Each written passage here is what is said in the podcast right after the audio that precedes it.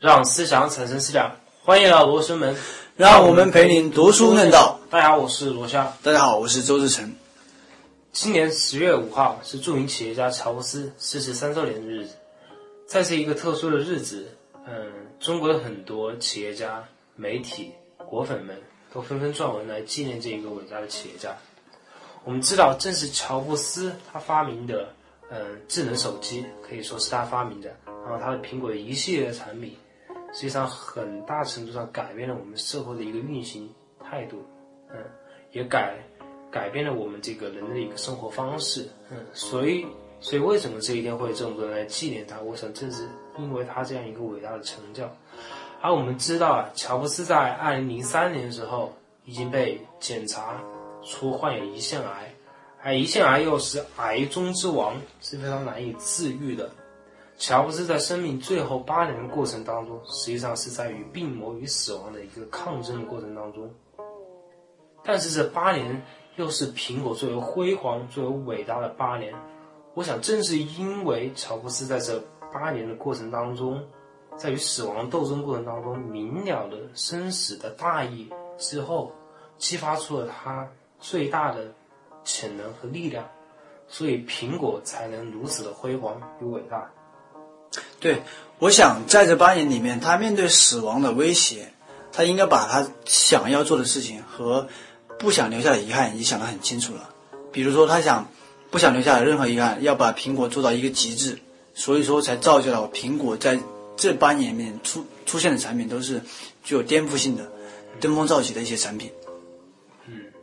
这个也是从某种程度上上来讲，是一种向死而生的一个一个典范吧。所以，乔布斯在零五年在斯坦福大学演讲的时候，就讲到那一句非常著名的 “Stay hungry, stay foolish”。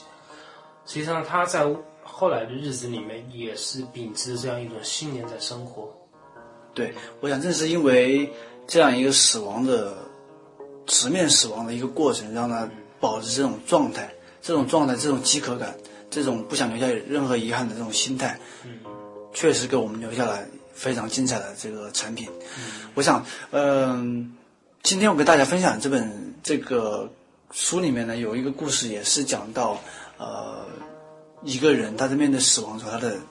这个生活态度发生了一个变化。他是一个百老汇的这样一个一个编剧，他写过很多剧本，也看过很多戏，然后呢，他总结是。他觉得人生其实浓缩起来就是，人生不过是戏，除了这种爱爱恨情仇、生老病死，其他的都是不值一提一提的东西。然后他呃前半生和后半生截然不同，他前半生是这个声色犬马，可以说驰骋情场，然后过着那种很浪荡子弟的那种生活，挥霍青春和才华。对，就是又有钱又有才华，长得又帅。美女又如云，对，就是生活在那种，呃，可以讲那种欲望啊与物质那种交织的那种生活里面。但是他后来有一次是突发心肌梗塞，差点就挂了。然后正是这样一种与死亡这种亲密接触的这种经历啊，让他的人生态度有了转变。他忽然发现之前那些东西都是虚无的，这都是带不走的，也是没什么意义的。然后呢，完全就换了一种生活方式。比如说，他在乡下的地方隐居起来，然后他这个时候闲下来之后，他甚至童心大发，然后去玩自己孩孩子的一些什么呃乐高玩具啊，这个一些模具啊等等。然后在这个过程中，他甚至会观察一些细微中细微的东西，比如说这个树叶怎么落下呀，天气怎么变化的呀。他其中其中提到一句话，就是说他在此刻这无所事事中，才真切的感受到了自己是那种生活的状态，也真切的感觉到现在的每时每刻都是为自己而活。对，对，我想刚才老周分享这个故事，实际上就是说这个人他以前前半生实际上是没有意识到自己的这样一种生活状态，只不过是嗯，照这样外界的这些嗯。刺激也好，诱惑也好，实际上这样一种导向在生活，呃，在他后半生，当他明了了他有可能这个随时可能都会死，随时就可能死，死亡就是近在眼前的时候，然后他又对他的人生的态度有了一个非常大的一个转变。我想这个世界上应该有很多人都有这种类似的这样一种濒死的体验，嗯，然后他从一种无知的状态当中，然后确确实实体验到有一天我可能会死去，嗯，所以当他面临这样一个转折之后，他又不得不去思考，万一我明天死去了，那我该怎么继续生活？如果我这是我最后生活的一天呢，那我应该怎么生活？那可能会留下很多遗憾，对吧？对对对，那这个时候可能就把人生看得更清楚了呀，就是从后往往前看。一般我们是从出生，从摇篮到坟墓的一个过程，对吧？自然的过程。有时候你如果说有这种经历之后，你从往从死亡往前面去看，你会发现，那我终点在这里，那我往前推，我应该怎么过，才不会错过我的人生，才不会白活一遭。对，好像这有个很非常著名的一个哲学家就说过，死亡实际上是呃我们唯一值得严肃去面对的一件事情。啊，如果如果我们所有人都是从死到生这样生活，实际上有一半人都会成为伟人。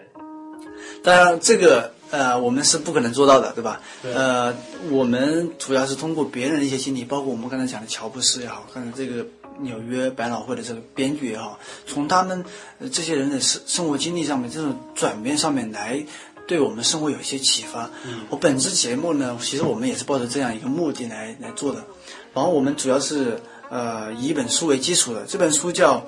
不说就真的来不及了》，这个是一个《纽约客》的终临终的遗言的一个一个集子。这个书怎么来的呢？就是有一位中国作家，他当年在纽约读大学，是这个研究心理学的，他的研究的课题选的是那个呃这个人类的忏悔心理。然后呢，突然就想到，他既然是忏悔，那肯定是临终时候那才叫真正的忏悔，最最真实的忏悔嘛。然后他就在呃这个《纽约时报》上面花三百五十块块美金登上这么一个广告。这广告内容其实也很简单，就是说，如果说你有什么秘密，你有什么不能跟别人说的一些话，但是你现在要走了，你不想，你不应该让它成为包袱，应该卸下来，对吧？它属于尘世，你不应该带到天堂去。然后，如果你有这样的类似的秘密什么的，请你发给我，然后有一个地址。嗯他没想到的是，有很多人都发过来了。所以说，他收集了里面的一些例子，最后整理成这本书。我们现在看到的就是这么一本书，就是不说就真的来不及了。我们今天跟大家分享的，也就是这本书里面的一些内容。OK，那首先让我们老周来分享其中的一个故事，好吧？好我分享第一个第一个故事，呃，林中遗言是一个台湾的女钢琴家，她是四十二岁的时候就被确诊中癌症，然后她不久于人世，所以说她就写了这么一个告白，呃，临临终的告白给这个呃收集这个遗言的这个中国作家，对吧？他这个讲的是这样的，就是他小时候很有天分，然后呢去了举家去了法国学习，他也非常努力，加上自己有天分，然后父母又非常支持他，然后他在那边呢非常成功，在十在大一大二的时候，大二的时候就获得了这个肖邦国际钢琴奖，这个奖非常非常著名的一个奖项。好像只有一个人李云迪获得过吧？对，这个奖其实非常非常重大，对吧？可以讲他已经是成才了，成才了。但是重要的是另外一件事情，他在这个过程中跟一个法国小伙子莱昂深深的相爱了，呃就可以讲他那个感情非常非常之深，也是非常真诚的一种爱。他毕业之后呢，呃，父母其实非常反对这个这个这个感情，因为他觉得他们两个是已经不配了，觉得这个小伙子配不上他们家的女儿。所以就强烈要求他们分开，最后确实分开了。然后他呃毕业之后回到台湾去工作，工作呢，他父母又给他安排一场婚姻，与一个商人结合结合，但是这个商人有暴力行暴力行为，就是家暴嘛，最后最后以离婚收场。然后他就去美国，美国去了之后呢，他父母又安排了另外一场，就相当于是婚姻也结婚了。但是最后结局也不好，也是离婚了。他最后一个人带着带着自己的孩子在生活。然后，因为他可以讲，他是他的追求的爱情被父母破坏之后，又给他安排了两场这种他并没有投入感情的、没有爱情的这种婚姻，最后而且婚姻都失败了，都比较可以讲是比惨败。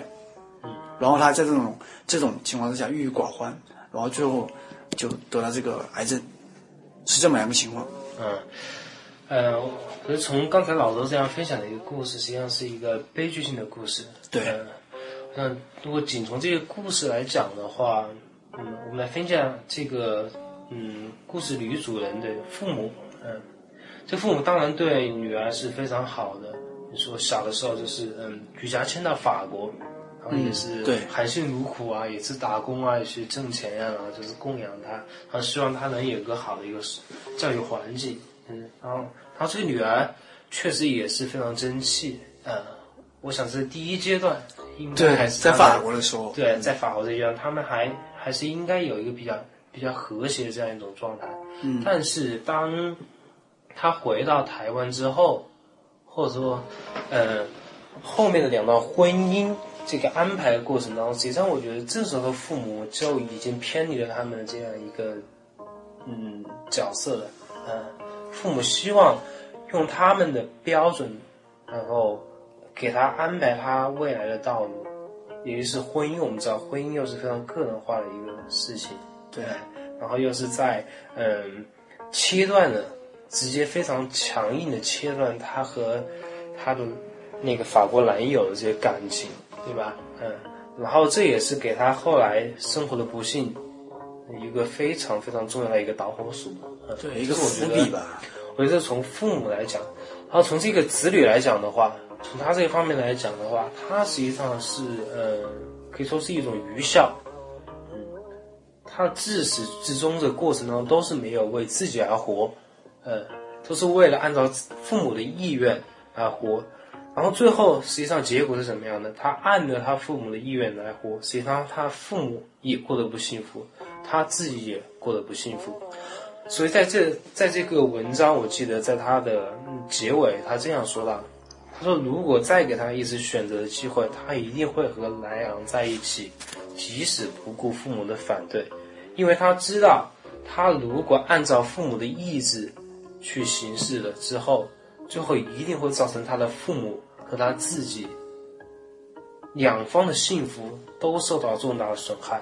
而他如果按照自己的这个原本的愿望去行事的话，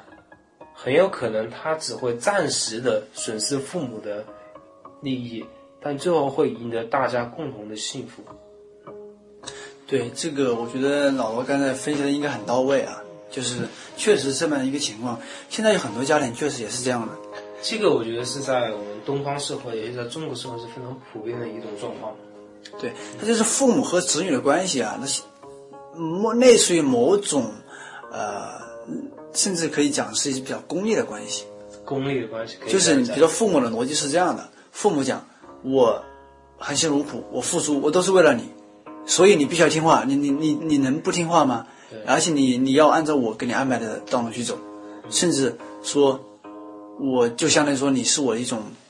投资的一个东西，我在你身上投入了很多东西，所以说我要看到回报啊，回报就是你要你要成才啊，你要达到我的期望啊，对吧？是这样一种逻辑。对，而且我们的子女往往也非常的孝顺，他要情愿的去在这样一种关系当中去扮演这样一种角色。当然，更多的可能是他们也是遭受这样一种道德的绑架，遭受爱的这种嗯，以爱的名义，然后迫使他们去做违背自己意愿这样一种行为。实际上，最后双方都是没有得到利益。对，可能从子女的角度来讲，他会觉得，呃，好像是父母说的是有道理的，对吧？因为我付出了那么多，我不能说我现在去过我自己的生活了，是吧？你比如在西方，一般是你满十八岁之后，子女满十八岁，父母就没有这个抚养义务了嘛，对吧？就是相当于说你独立了，你从这个家庭独立了，你跟我父母之间的关系不像原来那样了。就相当于我有我的生活，父母有父母的生活，你子女有子女的生活。我我个人比较认同这这种一种这样一种观念。嗯，但我想，可能未来随着我们社会的发展，可能也是会朝西方这样一种道路在走。就是哎，因为我觉得其中有一个原因啊，可能是因为，嗯，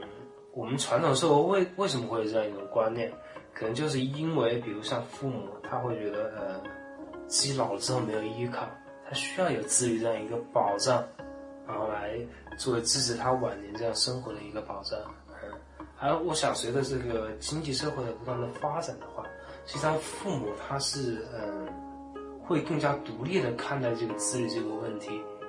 他会嗯把这些工具化与经济化这些目的给去除开来，然后然后走向一个比较纯粹的这样一种嗯亲亲情之间这样一种关系。对就是我们也觉得，呃，父母他不应不应该仅仅为了子女而活，对。同时子女也不仅仅是为了父母而活。对，我觉得嗯嗯，父母与子女的关系，首先得明确一点，不管是父母还是子女，首先他们都是一个人。嗯对，对父母对子女来说的话，首先应该看到子女首先是一个独立的个体，嗯，然后他才是你的子女，然后子女看待父母也应该这样，首先是父母也是一个独立的个体，然后他才是你的父母，所以这样我们承认个人价值这样一种情况下，我们应该，嗯，在这个孝的这个呃价值前面，我们还应该植植入，比如像像自由，像这个呃理性、独立爱、平等独立吧像平等这样一种价值。只有在这样一种价值的情况下，这个孝的存在才有意义。对，就是说你父母子女其实属属于社会角色，对吧？底层还是人与人之间的关系，人与人之间的关系，就像你刚才讲的，需要遵循，比如说呃，个体是自自自由的，互相平等，互相尊重，己所不欲，勿施于人，对吧？有这样的话，我相信父母与子女的关系才会是一个比较健康与理性的一个一对个关系。当然，我们讲啊，不是说我们不要去孝顺父母，我们需要反对，就是要愚孝，不能这样，一定要在尊重个人价值的前提下，这个才有意义。啊，我们呃，除了我们分享这个家庭关系吧，这应该是典型家庭关系这样一个例子以外，我们还要分分享另外一个故事。呃，这个故事是这样，呃，这个叫做嗯、核物理学家的临终告白。嗯，这个故事是这样的，嗯，这是一个非常有名的核物理学家，呃，他是获得过包括除了除了诺贝尔奖以外的非嗯、这些有名的物理学奖，然后他也是推动了美国这个呃核武器发展，然后在美国人的心目来看的话，他就是一个民族英雄，嗯。嗯，跟我们的两弹一星的地位是有一有一拼，是吧？哎，对，但是啊，他自己在他弥留之际，他却觉得自己从事这项事业实际上是非常违背他自己的意愿的，因为他认为他研发出的核武器实际上是对这个地球啊，嗯，造成了非常不良的影响，因为核武器就带来了战争的可能，会带来这这个种危险啊。嗯，带来这个大量的这个嗯人类死亡这样一种可能。他自己，嗯，想啊，我如果给我再一次选择的机会，我一定会放弃作为核物理学家这样一种角色，来去做我真正喜欢做的。而真正喜欢做的就是当一名厨师，然后为别人烹饪非常美味的食品，然后每天能够看到别人脸上的笑容。我觉得这个，呃，一般人还是比较想不到的一种一种情况，对吧？嗯，因为作为一个物理学家，别人都很尊重你，然后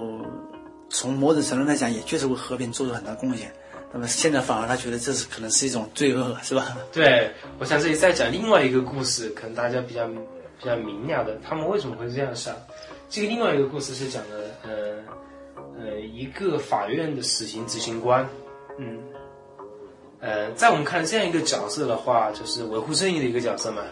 然后就是把这些该死的这些人给杀掉嘛，对吧？以命偿命嘛。对，以命偿命。但是这个死刑执行官在他这个整个他的这个职业生涯的过程当中，他经手他这样的罪犯有两百多人，嗯，最后他就嗯，突然有一天就觉得他这样的工作实际上是非常没有意义的，嗯，他在想，虽然他们都是死刑犯，但他确确实实都死在我手上的，这是活生生的生命。活生生的生命被我给给杀掉的，应该可以这样说。对，我觉得他的感受比较复杂。一方面，他觉得我只是一个工具，我只是法律的一个工具，我来执行这个东西，这个罪不是我判的。对吧？好像与自己无关。但是从另外一方面讲，就像你刚才说的，那是一条活生生的生命，从我手下，比如说他是按那个注射注射注射器的嘛，对吧？你按了之后，你看到一个活生生的生命，他死去的时候那种脸上的表情啊，那种感受，他能亲手亲眼看得到，那种感觉是非常直观的。而且他后来又想，你比如说这些人之所以走上犯罪的道路，他可能只是一个结果，结果是，比如说他在小时候成成长过程中，他没有得到足够的爱，没有得到足够的重视，没有得到有效的教育，导致他现在走上这么一条不归路，是吧？就是他们在承受这么一个结果。虽然他们对他们犯罪了，应该承担结果，但是有没有想过我们前面社会方面做的不到位的地方？对，我想这两个例子实际上都是对，嗯，他们职业的怀疑。那第一个和物理学家，他是怀疑这个，实际上是怀疑这个战争的目的到底是什么。嗯，我们比如讲二战，我们讲我们是一场，嗯，对希特勒战争实际上是一个正义的战争，对吧？但他也会反思，比如我在日本投下这两颗原子弹，那我确实杀伤了这么多的平民，我该怎么去看待这个事情？嗯，还有包括这个死刑执行官，他一样的，他会觉得，嗯，这些法律它所维护的到底是什么？嗯，法律其实它不能解决社会深层次的一个问题。嗯，对，我想正是它是一个手段。对，我想这是因为在面临这个死亡的过程当中，他们才真正的思考到了这个，嗯，真正重要的事情到底在哪？嗯，什么才是真正值得珍惜的？对我们今天其实跟大家分享这些故事，都是临终遗言，就是这些人，呃，要死之前，要去世之前，我们讲说人之将死，其言也其言也善，对吧？他们说的肯定是自己最最真实的感受，或者说最放不下的那些事情。所以我们本次节目之所以选择这样一个选题，也是想通过我们从死亡往摇篮这个方向去推，从死到生，从这个角度来看一下，换一个角度来看人生，是不是给我们一个不同的视角，给我们不同的启发？当然，我们讲死亡这个话题是非常非常宏大的一个一个话题，嗯，我们也希望，嗯，再花一期的时间，然后继续探讨一下这个话题。好，好，谢谢大家收听。嗯